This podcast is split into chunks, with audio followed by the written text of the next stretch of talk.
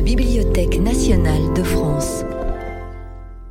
Dans le cadre des résidences littéraires de la BNF soutenues par la Fondation Simone et Chino del Duca, les écrivains Arnaud Bertina et Emmanuel Baye-Mactam proposent leur lecture de la BNF.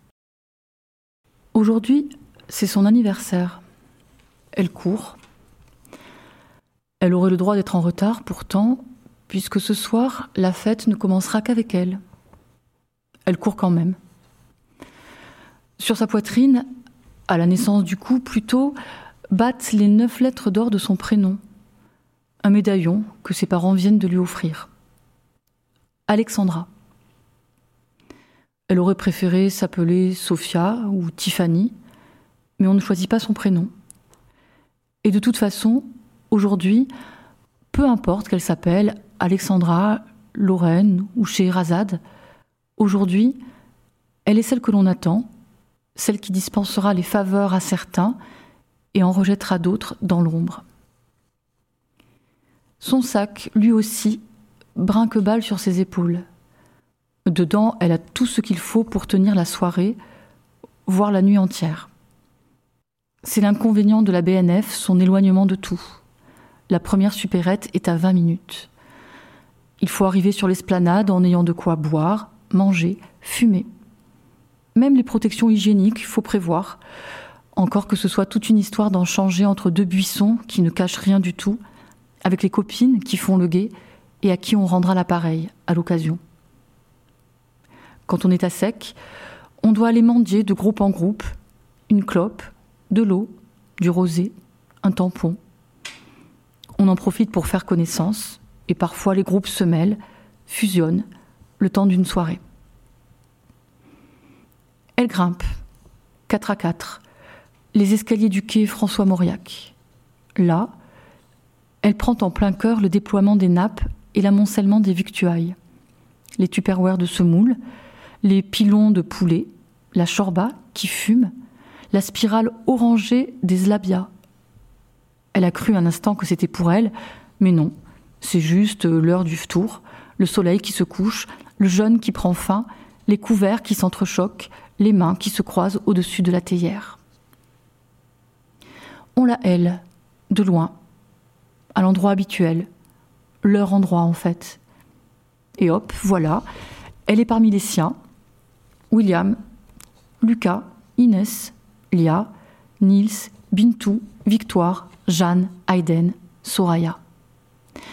Très vite, ça tourne, le 1er juin, le premier verre de Sky, la première bouteille de Valstar. Tout prendre, tout boire, tout gober. On mangera plus tard si on a faim.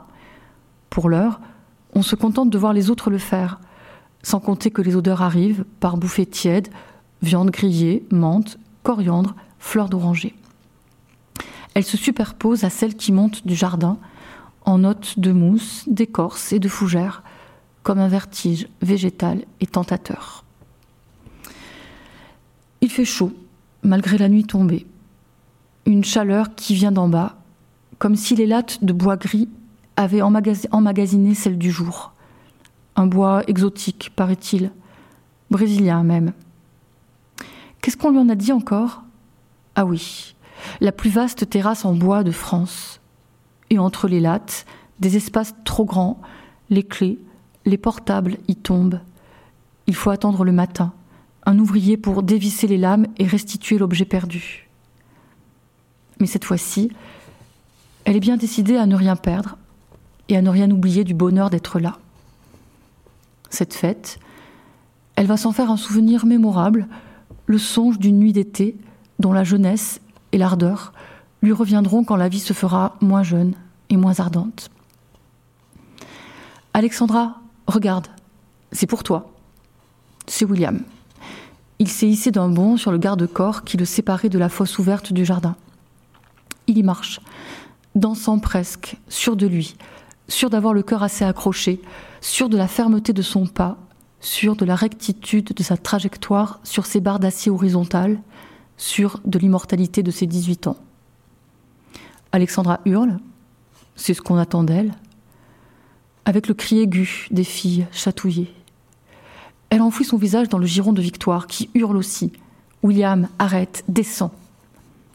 Un salto, le rétablit sur les lattes d'Ipé, et Alexandra applaudit la prouesse comme il se doit. À sa gauche, Soraya s'efforce maladroitement de déboucher le champagne, plus pour la forme que pour le goût.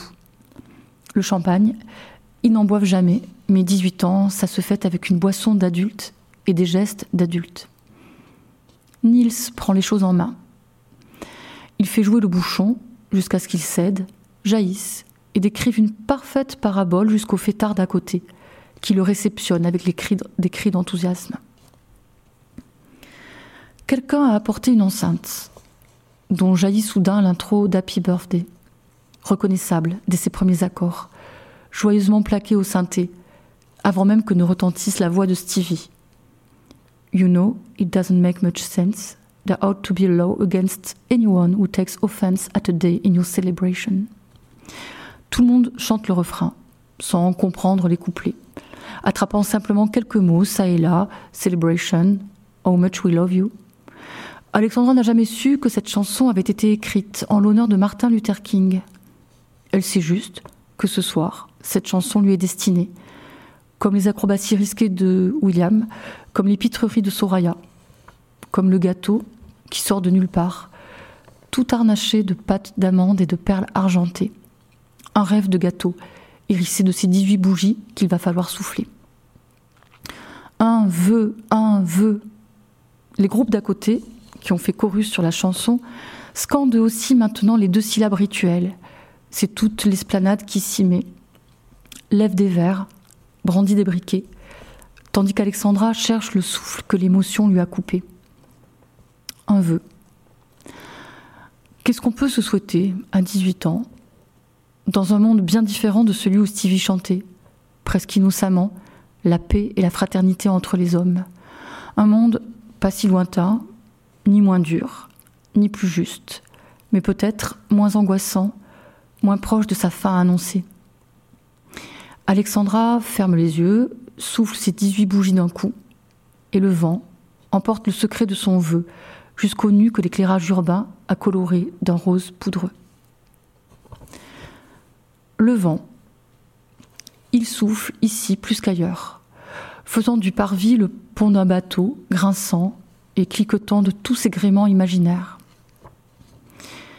Il leur est arrivé à tous de ressentir l'ivresse de l'embarquement, une sensation qui les a secoués sans qu'ils puissent la nommer, eux qui ont grandi loin de la mer, loin des drisses et loin des haubans. Ce soir encore, elle les empoigne, cette ivresse qu'ils mettent sur le compte de l'alcool et de l'amitié, parce qu'ils n'entendent pas, pas encore, ce que dit le pauvre Baudelaire. Il est temps, levons l'encre. C'est l'heure des cadeaux. Alexandra lorgne du coin de l'œil les trois paquets enrubannés qui ont eux aussi surgi comme par magie. Niels surprend son regard. On t'offre quoi, à ton avis? Des AirPods? Rêve pas. Du maquillage Tu brûles.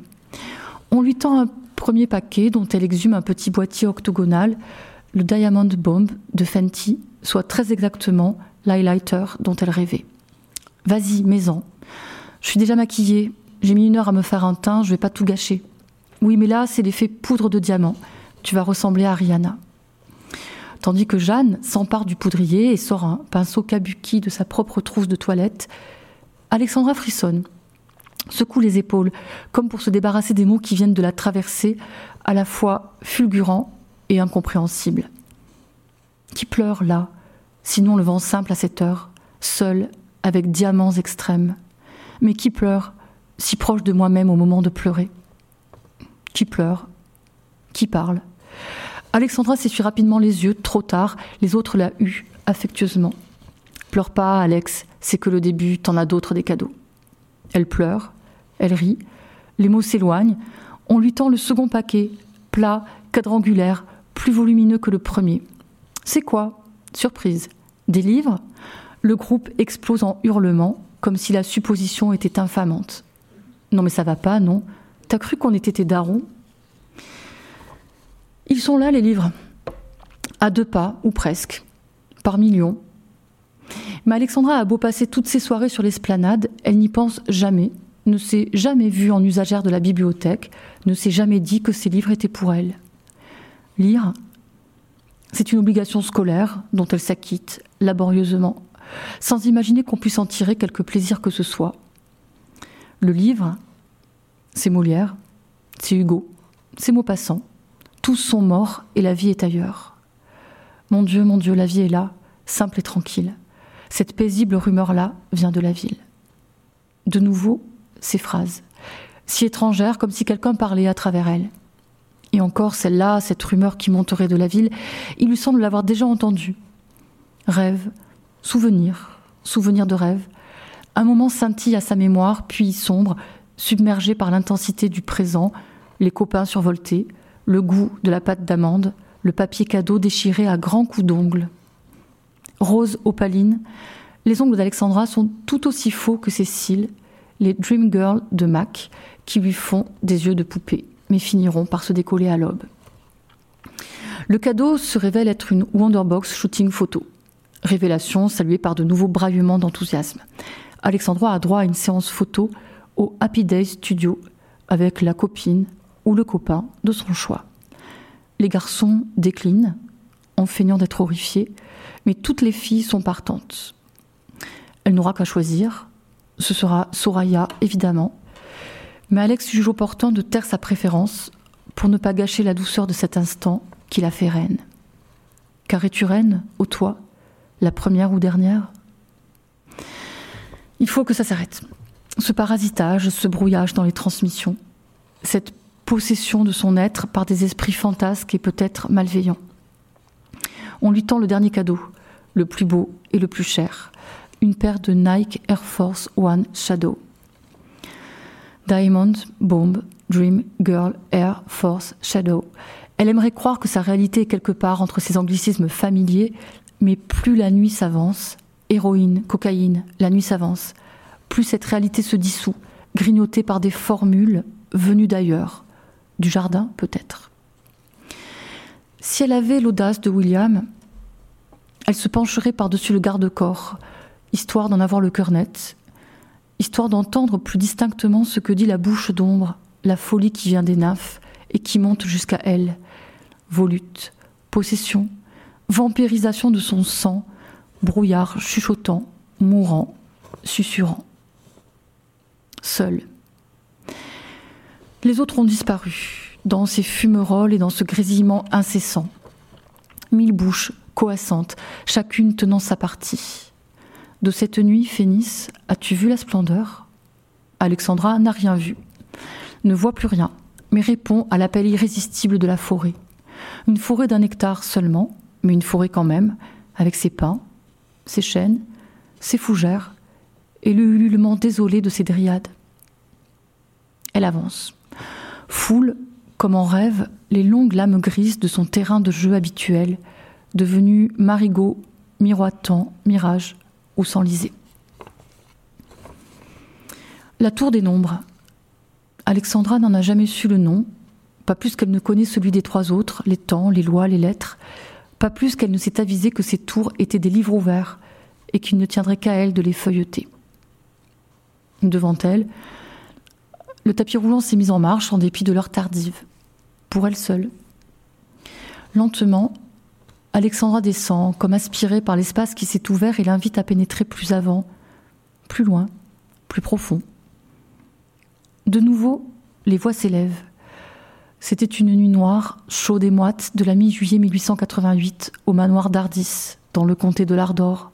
Ne l'oublions jamais, ne l'oublions pas, ne l'oublions jamais. Ici, rien ne sombre dans l'oubli. Comme une sonde spatiale, la bibliothèque a embarqué son disque d'or, gravée de mille voix humaines, celle-là même qui guide Alexandra aux confins de son propre système scolaire, solaire, qui pleure, qui parle. Elle se déchausse, laisse derrière elle les Nike Air Force One Shadow tout neuf. Sous ses pieds nus, la moquette est d'un rouge organique, un rouge qui la ramène à son tumulte intime. C'est en elle, à présent, que ça bruisse et que ça chante, le chant, le sang, le chant. N'entre pas sans violence dans cette bonne nuit. Sans surprise, Alexandra s'est entendue prononcer cette phrase, ce vers qui porte son nom, ou presque. Elle en a incorporé la musique et la laisse pulser en elle comme un autre rythme cardiaque. Laissez dormir en paix la nuit de mon hiver. Allée de l'encyclopédie. Il n'y a plus d'hiver, plus d'été. Il n'y a plus qu'une éternité que traverse lentement la sonde spatiale avec à son bord tous les matins du monde, toutes les saisons en enfer, toutes les riches heures que des hommes ont vouées à cette folie qui leur survivra. Alexandra danse.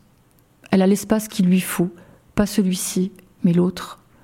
C'est dans cet autre espace que la sonde voyage avec sa cargaison de mots, l'espace du dedans, les états et empires de la Lune, l'île mystérieuse qui contient toutes les autres. La poésie se fait dans un lit, comme l'amour. Volute, possession, brouillard chuchotant, et transperçant ce brouillard, le feu vif, la houle, l'ardeur, les 18 ans fêtés sur le bois du Brésil, le gâteau rutilant sous son glaçage kitsch, l'amitié, la jeunesse qui triomphera toujours des paresses et des stagnations. D'autres alexandrins lui montent aux lèvres sans qu'elle les réfrène. Elle chante, sa joie d'être au centre de la terre et d'y trouver la nourriture dont a besoin son jeune sang, les livres qui la délivreront, les mots qui lui permettront de revenir au monde, les grains rubescents de la grenade, mais sans la malédiction qui s'y attache. Elle peut remonter, emprunter le tapis roulant qui la ramènera à l'air libre. Ses amis l'attendent sur l'esplanade, et la nuit est encore jeune. Cette nuit, qui est toutes les nuits, celle d'Oberon et de Titania, celle de Bérénice, celle du manoir d'Ardis.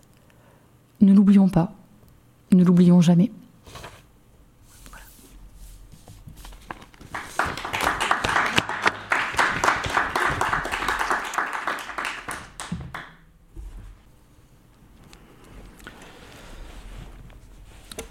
11 octobre 2020, j'arrive à la BNF. La nudité de l'esplanade est toujours une expérience. Avant le moelleux des moquettes, le confort des sièges et le silence des espaces de travail, les bourrasques de vent et les lattes glissantes capables de faire tomber n'importe qui, même les habitués, ont appris à s'en méfier. Ce jour-là, un bouquet de fleurs est attaché à la rambarde. Je le raccroche mentalement à deux articles lus il désigne certainement l'endroit depuis lequel un employé du site a sauté quelques jours plus tôt. Je ne saute pas après lui, mais le suicide d'une personne ouvre toujours un gouffre. Je ne peux m'empêcher d'être happé. D'autant plus que je me trouve là pour écrire sur un employé ou un usager du site François Mitterrand. J'aimerais penser à lui différemment, mais hypnotisé par ce bouquet de fleurs abîmé par le vent et par la pluie, je ne me défais pas de cette idée si je l'avais rencontré dans le cadre de cette commande, peut-être aurais-je fait son portrait, ce qui l'aurait aidé à fixer son désarroi, qui sait, à mettre un peu de distance entre lui et ça. Jeter sur le papier, jeter à terre ce qui pèse, ce qui étrangle. Ce désarroi lui serait devenu un peu étranger, suffisamment pour lui permettre peut-être de respirer à nouveau.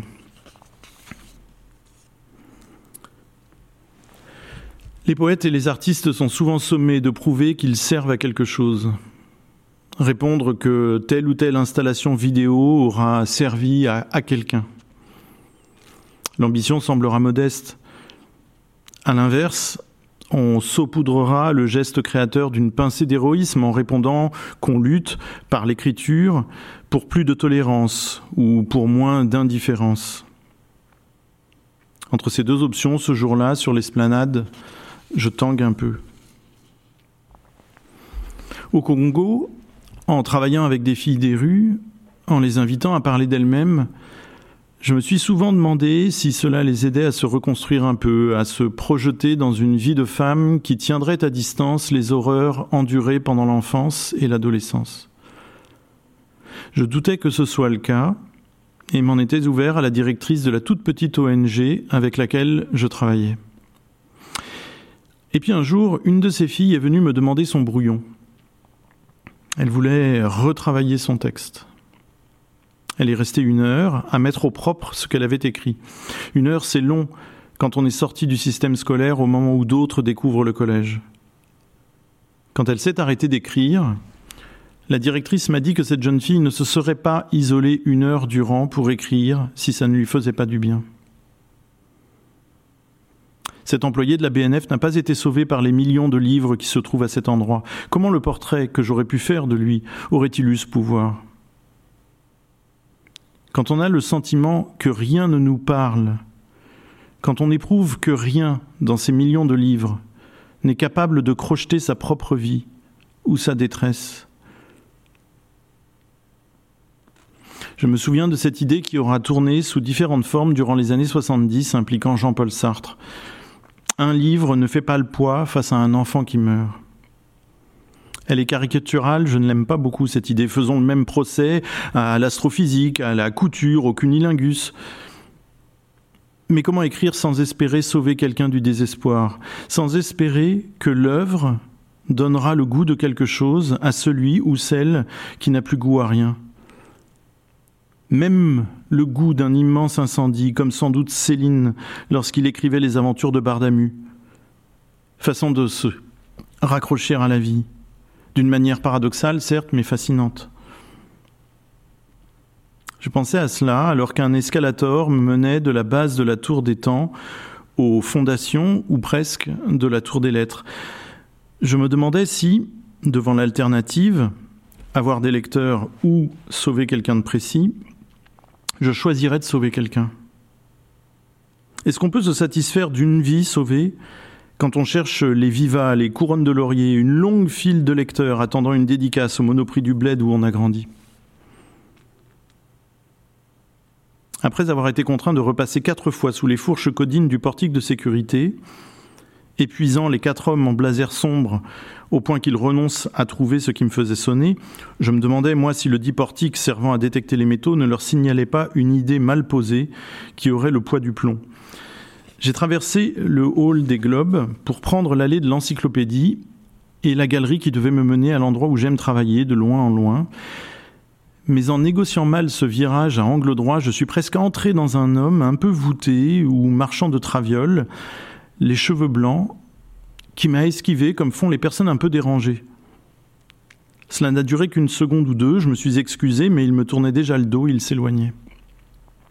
J'ai trouvé une place, suis allé commander le livre dont j'avais besoin, et en retournant m'asseoir, j'ai compris que l'homme dérangé venait de remplacer, dans ma tête, l'employé qui s'était jeté dans le vide quelques jours plus tôt. Ah, j'ai l'impression de connaître ce visage, ou alors euh, cette allure. Ne parvenant à rien, je suis allé faire les 100 pas. Pendant ce temps, un magasinier posait discrètement devant ma chaise le récit de Jacques Roubaud, demandé quelques minutes auparavant, sur lequel je me proposais d'écrire, sans l'avoir lu pourtant. Je fais parfois ce genre de réponse aux éditeurs qui me proposent d'intervenir dans une revue ou dans une collection. C'est ainsi que j'avais répondu Johnny Cash à Sophie Giraud, qui me proposait en 2004 d'écrire un livre pour la collection qu'elle dirigeait avec Alexandre Civico, alors que je ne connaissais du chanteur américain qu'une seule chanson, Ring of Fire, with Mexican Trumpet. Ce serait ça, la roulette russe de l'écrivain.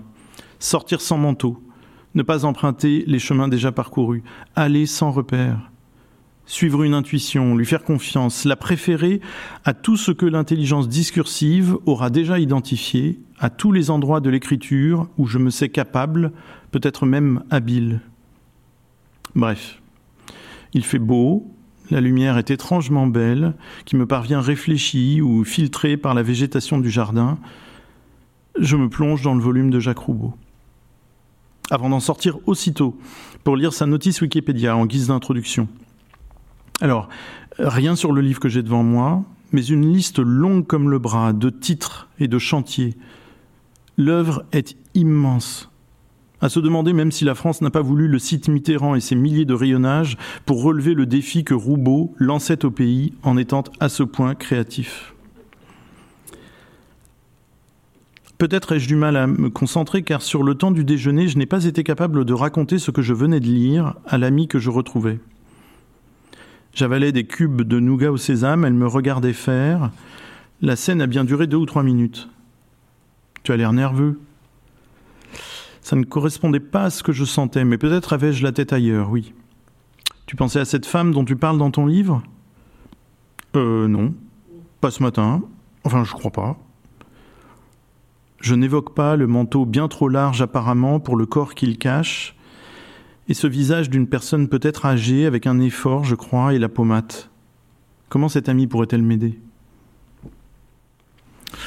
Trois jours plus tard, je suis de nouveau à la BNF quand, relevant le nez, Jacques Roubaud toujours, j'aperçois, farfouillant dans les rayons, une ombre et les mêmes cheveux un peu filasses. Elle ne porte pas le même caban, mais je ne le lâche pas des yeux.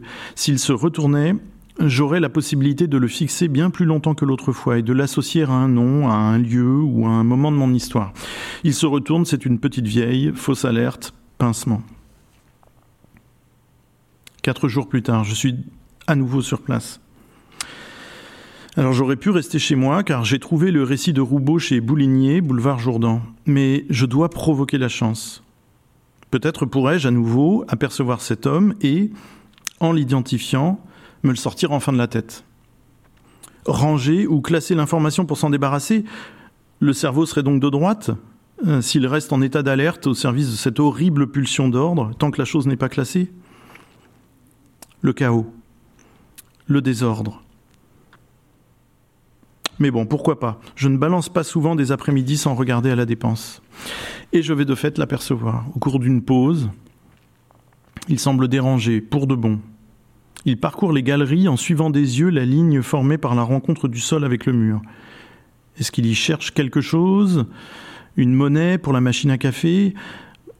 Est-ce pour fuir le regard des gens? Qui est-ce? Pourquoi son allure et son visage me disent-ils quelque chose?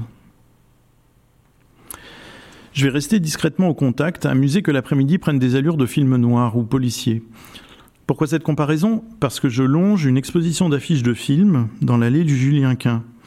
Des chefs-d'œuvre du cinéma, ou si certains ne sont pas de grands films, en tout cas l'affichiste embauché fit des merveilles et son travail est resté plus que le film lui-même.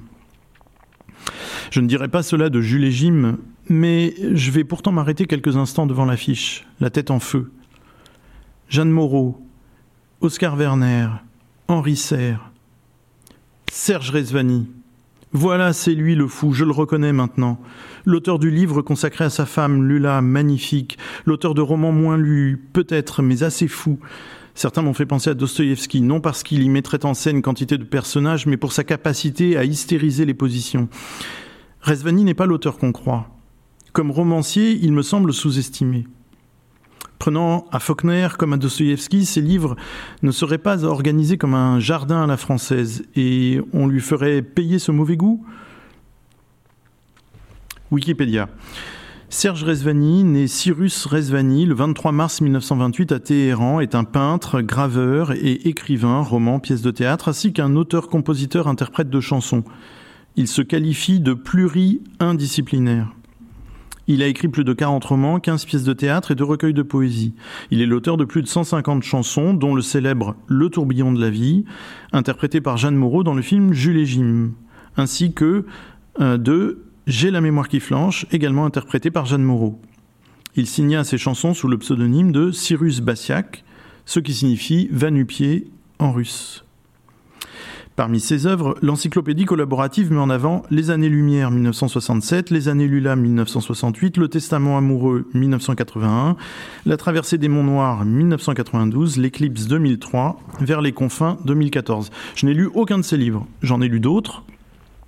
Le vol du feu, qui a d'abord eu pour titre Feu, livre halluciné qui se passe dans le massif des morts, je crois, et peut-être en Grèce aussi.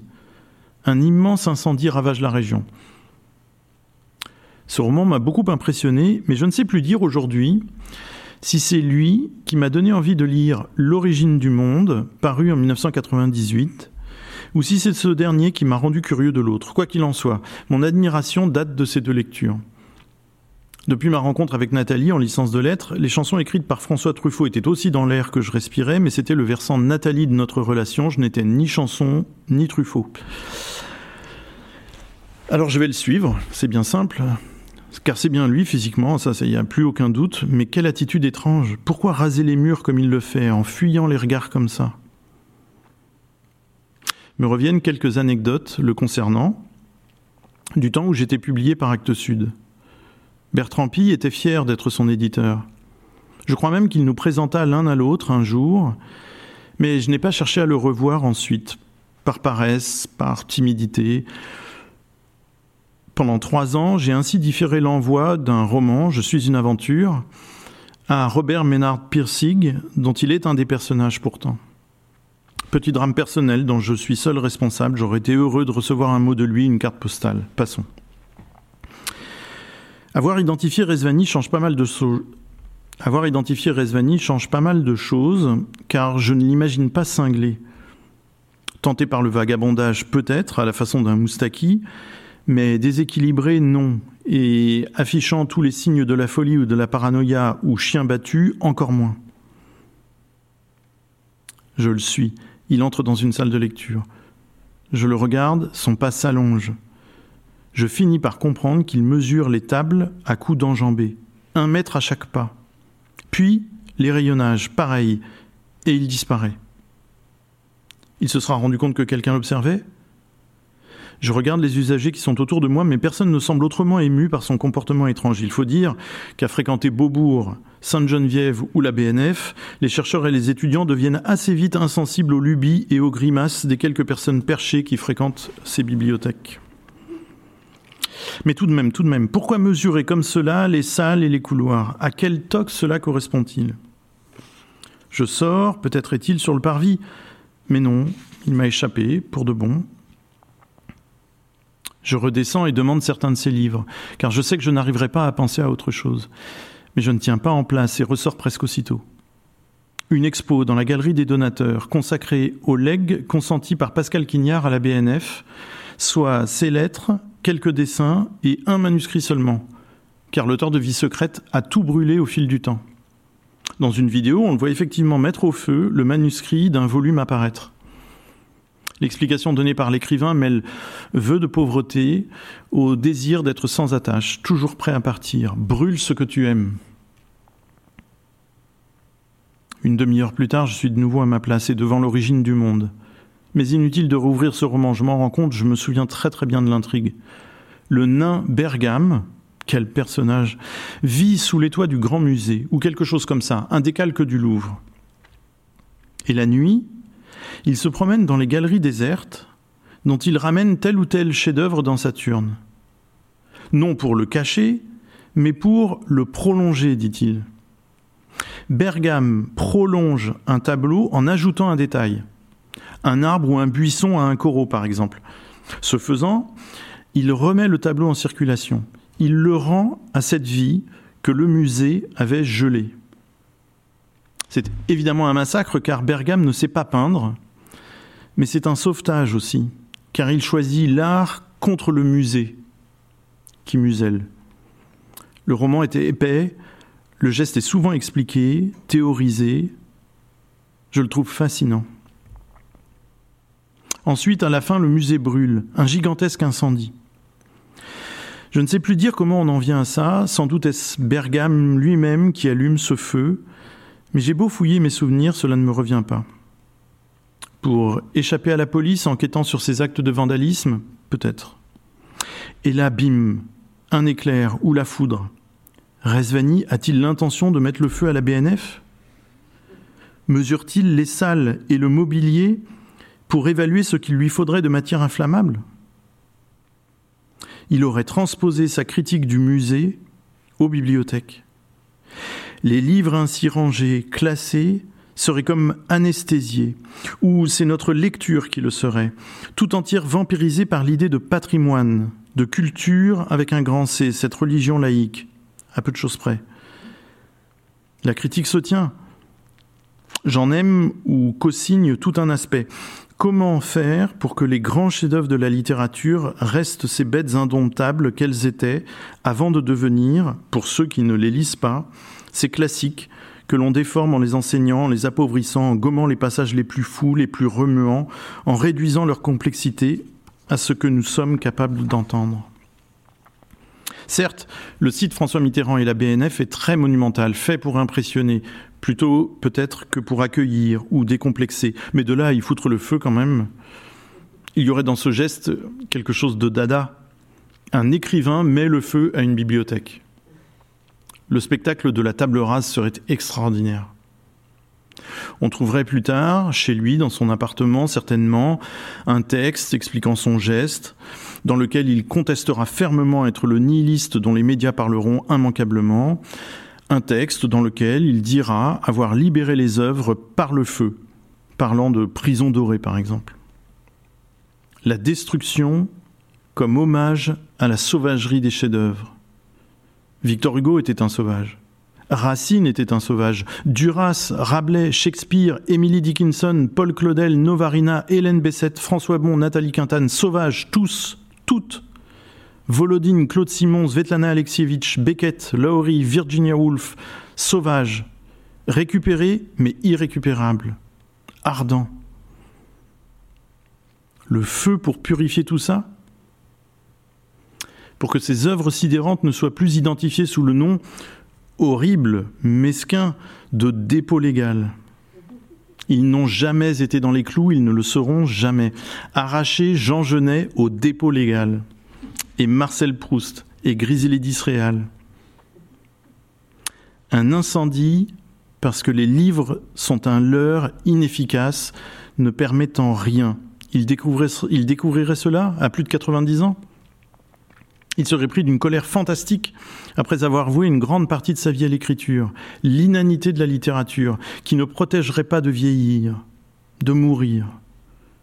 Tous ces livres qui ne freinent pas la chute. Un hommage au grand sauvage pour montrer à quel monde, un hommage au grand sauvage pour montrer au monde à quel point il brûle merveilleusement.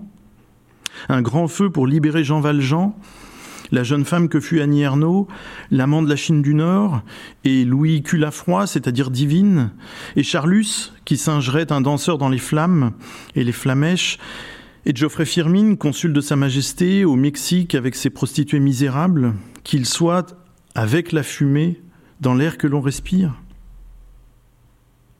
je me suis vu louer un appartement donnant sur le site aux quatre tours pour être aux premières loges quand il passerait à l'action. Resvani. Je me suis vu écrire une lettre anonyme à la présidente de la BNF pour que tous ses employés soient attentifs. Je me suis vu aussi fasciné et brûlé par ce grand feu.